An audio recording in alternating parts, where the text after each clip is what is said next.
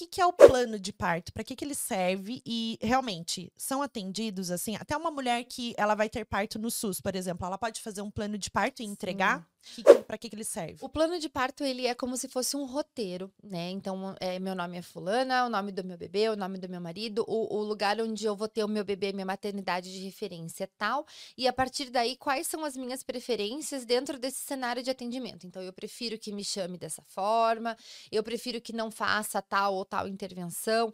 Então, a gente vê os modelos de plano de parto na internet, eles são todos assim, eu não quero que faça nada, não quero que faça lavagem do intestino, eu não quero que faça depilação, eu não quero.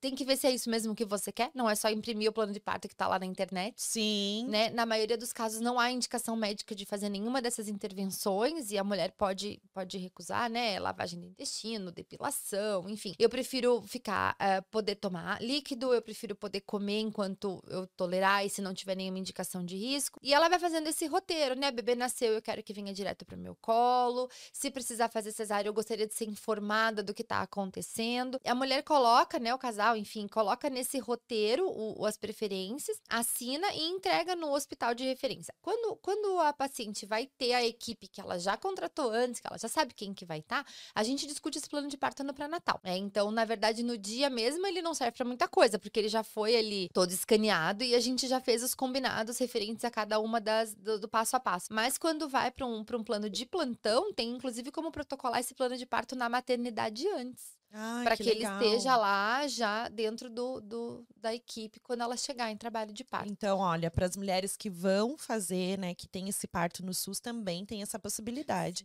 Escrever, deixar e, e, fazer os combinados, né, que a gente sempre fala. Porque ela vai pegar lá o, o médico que está no plantão, ela não sabe quem vai atender, pelo menos essa referência ela tem que ter, e, sim, né? Sim, e, e eu sempre friso para as pacientes a questão da segurança. Então, enquanto estiver seguro, se tiver tudo bem, eu não quero que interfira. Ótimo. Melhor não interferir mesmo quando tá Sim, tudo bem. Exatamente. Até porque a gente tá lá em Nárnia, no... Uhum. você fica perguntando, falando, fazendo, a gente já sai do foco e não consegue parir. Então.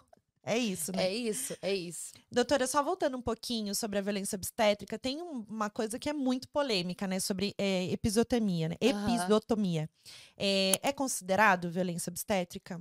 Então, assim, Nanda, a, acho que eu vou explicar o que que é, né? Isso, Episiotomia boa. é um corte que se faz no períneo da mulher quando tá no final, da, iniciando ali a, o nenê coroado, no final do período expulsivo, no início da saída do bebê, né? Então, esse corte é feito. Antigamente, pensava-se que eh, isso protegia o assoalho pélvico, que o períneo ficava melhor quando fazia esse corte, que a recuperação da mulher era melhor, que o bebê nascia melhor.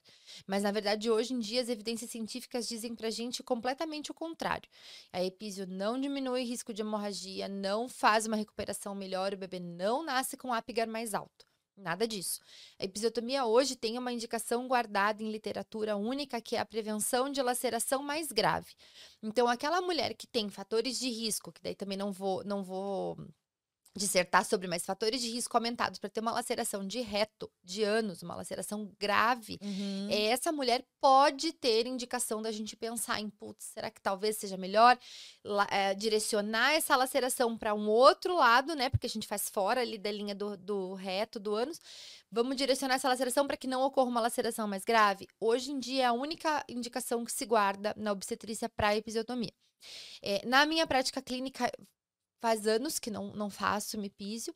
E a epísio pode sim ser considerada violência obstétrica quando a gente pensa num cenário ali de uma cirurgia mal indicada. Né? Então, é um procedimento cirúrgico que tem as suas indicações e que, se for mal indicado, pode ser considerado violência obstétrica, sim. Sim, porque eu tenho, não vou falar o nome da médica anterior, né, que tava, mas ela falava para mim. Ah, se precisar, a gente faz um cortezinho lá embaixo e tal, porque eu falei, eu quero tentar a parte normal. Eu sabia hoje, com o meu entendimento, eu sabia que ela não ia fazer. Uhum. Ela ia chegar com 37, ali 38 semanas e já ia me falar: "Ah, você tá com pressão alta, ou você tá, vamos para cesárea, tá melhor", porque para já se livrar rápido, né? Então, Sim. e aí eu, hoje eu, eu entendo o que que ela tava me falando que esse cortezinho Sim. ela ia fazer a qualquer custo, se eu quisesse o parto e ficasse horas. E daí tem isso, né, Nanda, que você percebeu. Se ela pegou ao longo do pré-natal o teu consentimento, olha, se precisar eu vou fazer, ok? Uhum. E você ficou quieta ou você respondeu ok, tá consentido. É. E se eu falasse, não, não é isso, ah, mas e se eu precisar fazer, né? É uma discussão ali que a gente. E principalmente porque a gente não sabe. Então a gente tá falando com o médico, uma pessoa que estudou, que entende. Uhum. Você se sente ali, né? Tô com o médico, o médico sabe, né? Então ter esse olhar um pouco mais crítico do que pode Exatamente. ser invadido no seu corpo e feito. Mas tem outras questões, né? Como analgesia, romper bolsa, ocitocina. Sim, tudo isso. Eu acho que assim, é, é conversar no pré-natal, principalmente se você vai contratar um profissional para estar tá no teu parto, é conversar no pré-natal com essa pessoa assim, mas você faz, Episo, mas eu não gostaria que fizesse. Em que situações que você indica?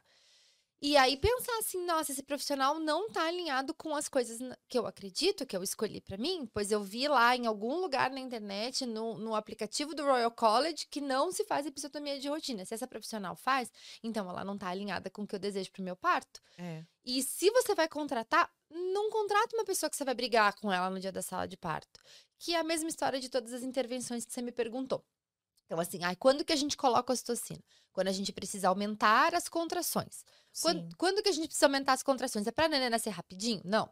É porque a contração está espaçada, porque o trabalho de parto está muito prolongado e a mulher cansou e as contrações acabaram, mas por algum motivo a gente precisa que isso continue. Então, assim, há indicações para se usar a ocitocina, que é o hormônio da contração. Há indicações para se romper a bolsa, para que o bebê se encaixe, consiga progredir melhor na pelve. As intervenções, elas são. É, é, a, a Mari, a obstetra, fala sempre isso, que é como se fosse uma caixinha de ferramenta que a gente traz para o parto e a gente usa se precisar. Né? Então, as intervenções são ferramentas que a gente tem ali na caixinha é, para pensar assim, putz, eu preciso, é, essa mulher precisa de alguma coisa ali que a gente faça para ajudar a evoluir esse parto. E a, a ocitocina, só contextualizando, é uma indução, né? É, é, como se fosse uma indução, né? É um hormônio, hormônio, que a gente produz no, no corpo da gente, mas que quando a gente usa a sintética, ela faz o mesmo efeito, que é aumentar, organizar as contrações. Aumentar a força, aumentar a frequência das contrações.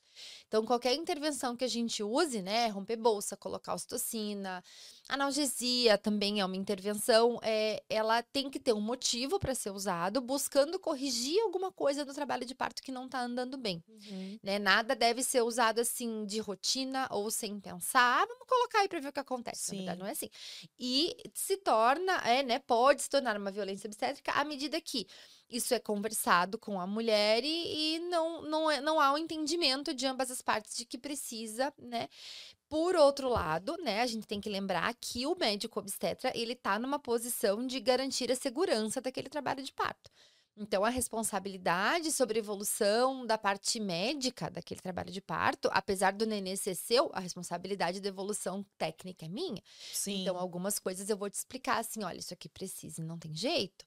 Né? Então, eu acho que tudo tem que ser exaustivamente dialogado mesmo. Sim, e no plano de parto, não só isso, né? O acompanhante também, né? Uhum. Então, por exemplo, eu sentia muita confiança no meu marido. Sim. Né? Então, se ele falasse assim, se ele olhasse, porque o que, que ele estava analisando? O comportamento da doutora e o comportamento da enfermeira.